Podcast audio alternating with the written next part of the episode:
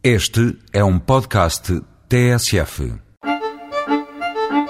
Hoje falamos de mais um ícone dos produtos portugueses, cuja marca se reconhece pelo pregão do cliente.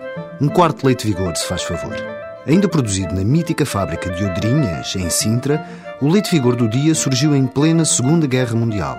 Lisboa era então uma cidade de espiões.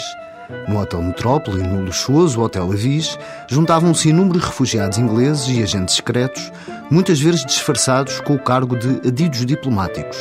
Foi então que um grupo de empresários dos laticínios quis fazer um leite com as mesmas características do que era fabricado e distribuído em Londres. Mas a logística de tal empresa, que englobava uma tecnologia inovadora e um complexo sistema de distribuição, foi adiada devido aos tempos conturbados que se viviam.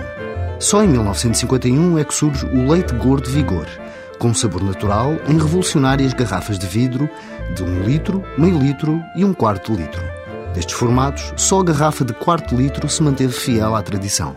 Há seis anos, a famosa garrafa de quarto de litro torna-se no símbolo oficial da marca. Apesar de terem aparecido outras inovações ao nível da embalagem, como as bolsas de plástico e as embalagens de cartão, mantém-se no leite especial Vigor a garrafa de vidro. Em 2004, o Leite Vigor atualiza a sua gama de acordo com o mercado, com o Leite Vigor Magro e o Vigor Calci.